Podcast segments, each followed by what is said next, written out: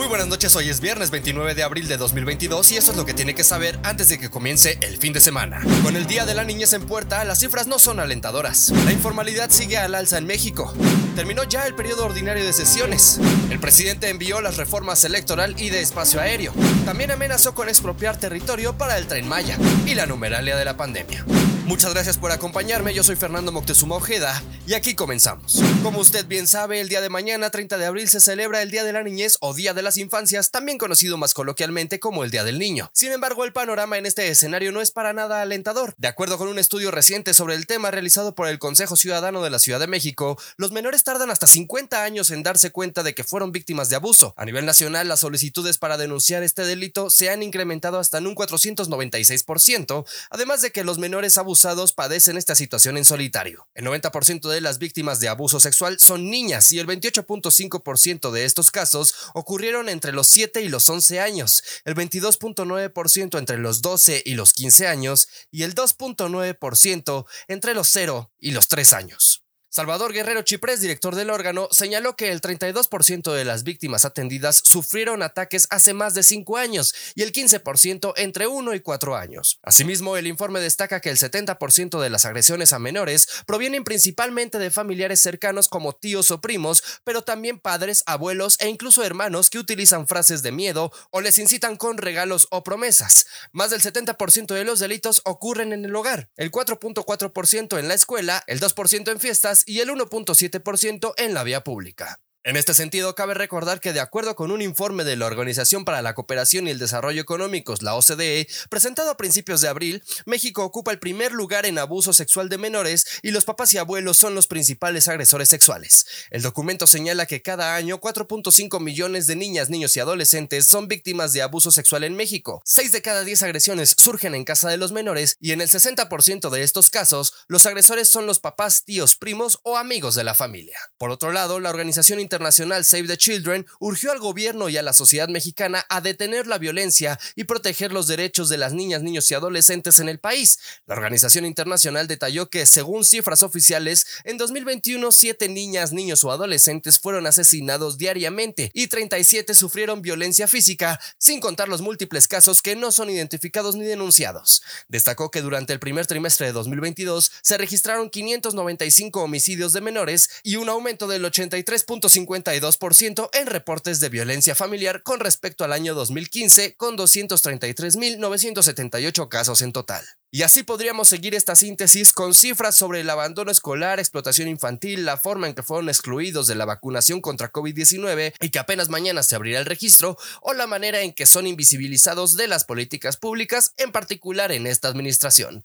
Pero aún así, muchas felicidades si es que alguna niña o niño no se escucha. Por otro lado, este viernes el INEGI dio a conocer eh, que el empleo informal creció durante el periodo febrero-marzo de 30.6 millones a 31.6 millones, el tercer número de trabajadores informales más alto en un mes, al menos en dos años desde que la pandemia de COVID-19 golpeó a México. Esta cifra solo fue superada en julio y diciembre del año pasado, cuando se registraron 31.8 y 32.2 millones de personas respectivamente. El aumento en el número de mexicanos que trabajaban en la informalidad en marzo también fue 10 veces mayor que en febrero, cuando cientos de miles de mexicanos se incorporaron a una empresa o comercio registrado. De acuerdo con el Instituto Mexicano para la Competitividad, el IMCO, la informalidad ha sido la fuente de empleo de más de la mitad de la población económicamente activa del país durante más de tres décadas. En otro sentido, le cuento que en medio de un rudo debate lleno de descalificaciones, acusaciones y ofensas mutuas, concluyó el periodo ordinario de sesiones de la Cámara de Diputados.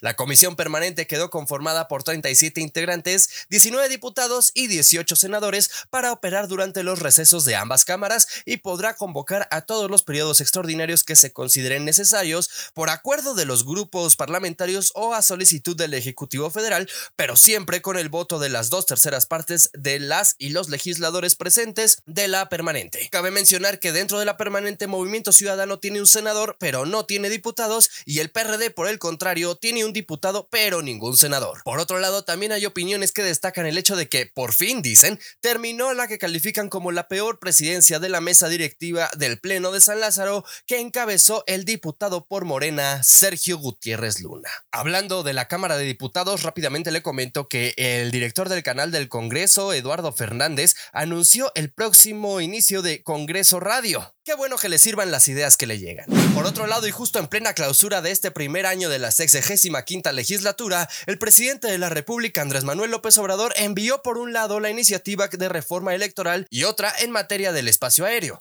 La primera pretende reformar 18 artículos de la Constitución para sustituir al INE, eliminar plurinominales, reconsiderar financiamiento de los partidos, entre otras cosas. Además, propone retirar los órganos públicos locales electorales de la Constitución del Consejo General del planteado Instituto Nacional de Elecciones y Consultas, que sustituiría al INE, cuyos recursos económicos y materiales serán transferidos a este órgano, según se explica en el quinto transitorio. También pretende que las autoridades y el árbitro electoral sean electos por voto popular y reformar los artículos 52 y 56 de la Constitución para suprimir los plurinominales de las cámaras de diputados y del Senado. Con estos cambios, la Cámara de Diputados pasaría de 500 a 300 legisladores, mientras que el Senado pasaría de 128 a 96 miembros. En tanto, la reforma del espacio aéreo busca, para variar, darle más poder a las Fuerzas Armadas, que ahora sería la encargada de vigilar y proteger el espacio aéreo nacional, a fin de detener, dicen, el tráfico de droga por medio de la aviación civil. Mediante una iniciativa para expedir la Ley de Protección del Espacio Aéreo Mexicano, el Ejecutivo reconoce las presiones internacionales por el tráfico de droga vía aérea y propone que la Sedena sea la dependencia que vigile este aspecto.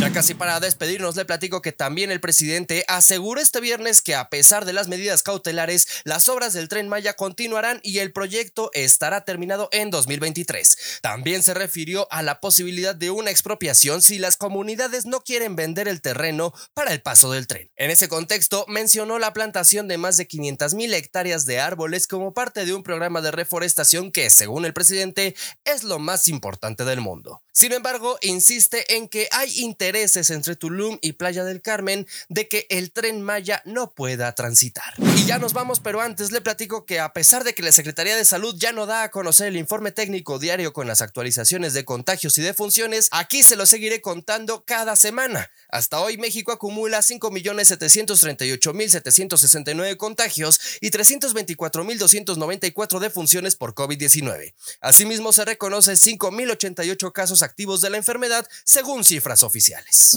Por mi parte es todo, por favor no deje de cuidarse. Yo soy Fernando Moctezuma Ojeda, arroba Fermoctezuma o en Twitter, fermoctezuma.news en la web y si así me lo permite, la próxima noche de viernes nos escuchamos en este mismo espacio. A nombre de Adrián Ojeda Román le deseo que pase un estupendo fin de semana.